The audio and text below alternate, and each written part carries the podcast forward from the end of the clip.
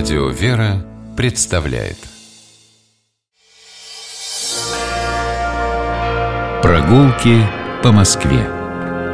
О видимом и сокровенном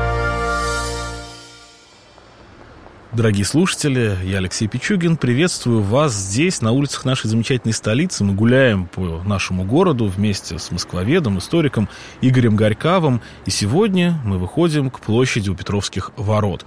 Ближайшее метро, ну, тут сразу три станции, которые буквально в шаговой доступности. Это Тверская, Пушкинская и Чеховская. Чеховская ближе всего.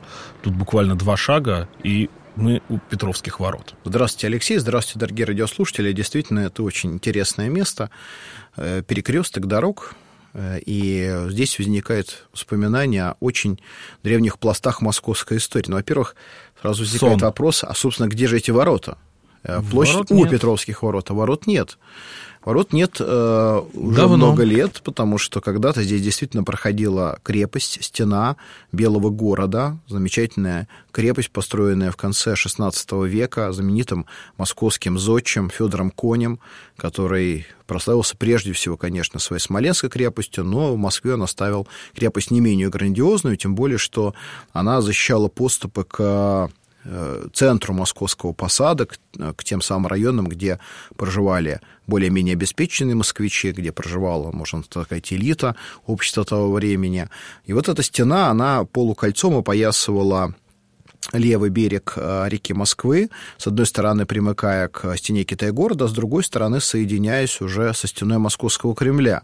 Это была мощная кирпичная стена на белокаменном фундаменте, перед стеной шел ров, перед рвом было оставлено специально свободное пространство, так называемый гласис, которое можно было прострелить в разных направлениях, чтобы враг не подошел незамеченным, не смог закрепиться. Ну и, соответственно, в этой стене должны были быть ворота, там, где эту стену пересекали древние дороги. Вот здесь-то как раз то место, где очень древняя дорога пересекала стену Белого города. Дорога эта существовала намного раньше, чем возникли московские укрепления а здесь. Куда вела? Она вела в э, великокняжеское село Сущево. И... Теперь тоже один из районов Москвы. Теперь тоже еще один из районов Москвы. В общем, направление Савеловского вокзала она уходила. И вот именно с этой дорогой связано одно очень интересное воспоминание в древней культуре Москвы. Это сон, на самом деле, который приснился великому князю Ивану Даниловичу. Когда еще не было стены Белого города. Когда не было стены Белого города, когда Москва, э, как город, имела только, только э, дубовые стены. Э, это была совсем другая Москва, еще только-только претендовавшая на роль столицы э, русских земель. Самое начало возвышения Москвы. Самое начало возвышения Москвы. Вот как раз э, судьбоносным для Москвы стал тот факт, что Иван Данилович, тогда еще только московский князь, он подружился с митрополитом Петром, представителем русской церкви который пришел в наш край из э, Южной Руси, из Волыни, благодаря мудрости Коснопольского патриарха, э, иерарх, которого выдвигали на церковное служение южные русские князья, объединил под своей властью и южные, и северные епархии Русской Православной Церкви. Но это вызвало определенные сложности в его отношениях с великим князем Михаилом Ярославовичем Тверским. Э, была попытка митрополита Петра лишить его митрополичьего э, жезла. И вот на том соборе, на котором решался вопрос, будет или нет дальше митрополит Петр править русской церковью в 1311 году в Переславле-Залесском, московский князь Иван Данилович Калита и московское духовенство стали на сторону э, святителя, доказ... Э, смогли доказать его невиновность, и в результате митрополит Петр переезжает в Москву и переносит сюда свою резиденцию. Москва сначала становится церковной столицей русской земли, а потом уже ей удастся объединить вокруг себя остальные остальные русские земли. Вот как раз в 1326 году во сне Иван Данилович едет через это место. Он едет через село Высокое, спускается вниз с холма по э, руслу древней дороги, по которому сейчас течет улица Петровка, и он видит, что неожиданно летом стоит гора снега. Гора исчезает, снег тает. Что это такое? О чем э, говорил этот сон? Спросил Иван Данилович у митрополита Петра. И митрополит Петр э, растолковался, он сказал, что эта гора высокая, которую видел во сне Иван Данилович, это образ великого православного царства, в которое превратится когда-нибудь московское княжество, но что, с другой стороны, это печальное признаменование. Митрополиту Петру скоро предстоит уйти, саму князю Даниловичу тоже через некоторое время предстоит покинуть этот земной мир. Вот э, как раз именно, видимо, в связи с этим э, признаменованием здесь рядом совсем, э, сейчас вы видите, колокольня выступает э, Высокопетровского монастыря, который как раз был основан тогда, в XIV веке, либо самим святителем Петровым, митрополитом московским, либо в память о нем великим князем Иваном Даниловичем Калитой. И поэтому Петровские ворота. Ну, а монастыре мы обязательно поговорим. И Петровские ворота, несуществующие Петровские ворота в несуществующей стене Белого города. Москва возвысилась. Был построен Белый город. Столько уже лет его нет. В XVIII веке при Екатерине II, если не ошибаюсь, разобрали эти стены. Но можно в одном месте их увидеть до сих пор. Кусочек маленький в районе улицы Покровка. Это совершенно другая часть бульварного кольца. Но вот два слова буквально раскопали под какое-то строительство. Что-то не построили. Но котлован остался, а в котловане остатки стен Белого города. Это единственное место, где сейчас можно увидеть эти когда-то величественные стены. А, неизвестно, что с ними будет. Может быть, они будут музифицированы, может быть, их закопают обратно. Надеюсь, что не выкорчуют.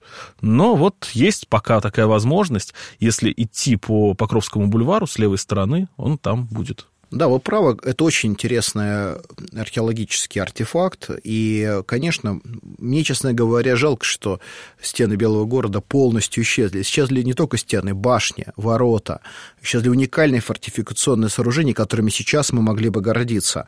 Но история не имеет слагательного наклонения, и в 70-х годах 18 века императрица Екатерина принимает решение о полной перепланировке города Москвы. И тогда в Европе возникает мода на открытый открытые а, бульварды, как их называли, на открытые пространства, где могут гулять все жители города. Э, как раз тогда э, вот эта гражданская составляющая в жизни русских городов, она начинает э, присутствовать. И для того, чтобы эти самые бульвары создать, Екатерина предписывает разрушить стены Белого города и засыпать рвы. Так на месте бывших укреплений возникает кольцо бульваров. Но возникает, надо сказать, совсем не сразу. Э, московская бюрократия долго сопротивляется э, повелениям императрицы. Сначала возникает только лишь один участок бульваров, это э, Тверской бульвар. А все здесь расчищается только после грандиозного пожара 1812 года. Об этом, собственно, говорил когда-то Александр Грибоедов, указывая, что пожар содействовал ей много к украшению. И действительно здесь окончательно освобождаются пространства, возникает, вот мы с вами сейчас с одной стороны видим Страстной бульвар, который когда-то начинался с Страстного монастыря, с другой стороны Петровский бульвар, который спускается отсюда к Трубной площади. Но интересно, что здесь есть одно здание, которое косвенно нам напоминает о том времени. Прямо вот э, перед нами находится здание, оно находится прямо в самом начале Петровского бульвара. И стоит оно здесь с конца XVIII века, потому что еще при императоре Павле I было принято решение, что э, обязательно э, на месте бывших ворот Белого города должны быть построены гостиницы для приезжавших в Москву торговцев, э, путешественников и так далее. Вот э, по типовому проекту, который, как предполагают, даже был подписан рукой знаменитого архитектора Василия Стасова, в Москве строится целый ряд таких гостиниц. Некоторые здания сохранились до сих пор, в том числе и вот это, конечно, в очень сильно перестроенном виде. Э, но, а с другой стороны, на освободившейся вот этой площадке э, мы видим с вами памятник Владимиру Семеновичу Высоцкому. Вот как раз я хотел сказать, я очень люблю маленькие памятники. Э, это такой признак хорошего тона в европейских городах, небольшие памятники, не то чтобы прославленным государственным деятелям, а людям, которые как-то где-то прославили свой город, страну. И все мы наверняка хорошо помним вот эту строчку, вернее, четверостишье.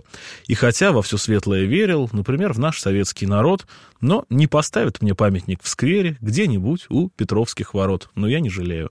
Это Владимир Семенович Высоцкий. И памятник ему стоит на этом месте. Э, совершенно верно. В 1995 году при большом стечении народа, я помню хорошо, как это было, этот памятник был открыт. И действительно, вся юность Владимира Семеновича прошла здесь, в этой части Москвы.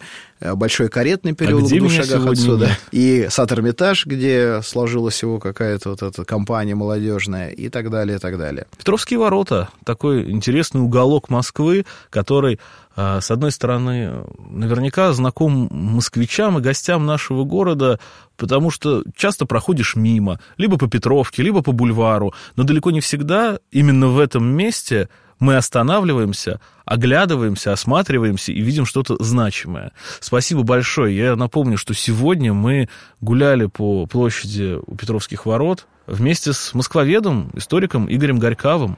Спасибо большое, Игорь. Мы попрощаемся сейчас с нашими слушателями. Гуляйте по Москве, наслаждайтесь Москвой и любите Москву. Спасибо, Алексей. До следующих встреч.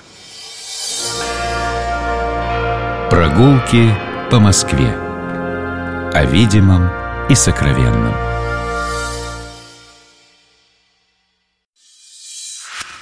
Программа «Прогулки по Москве» произведена при поддержке Комитета общественных связей правительства Москвы.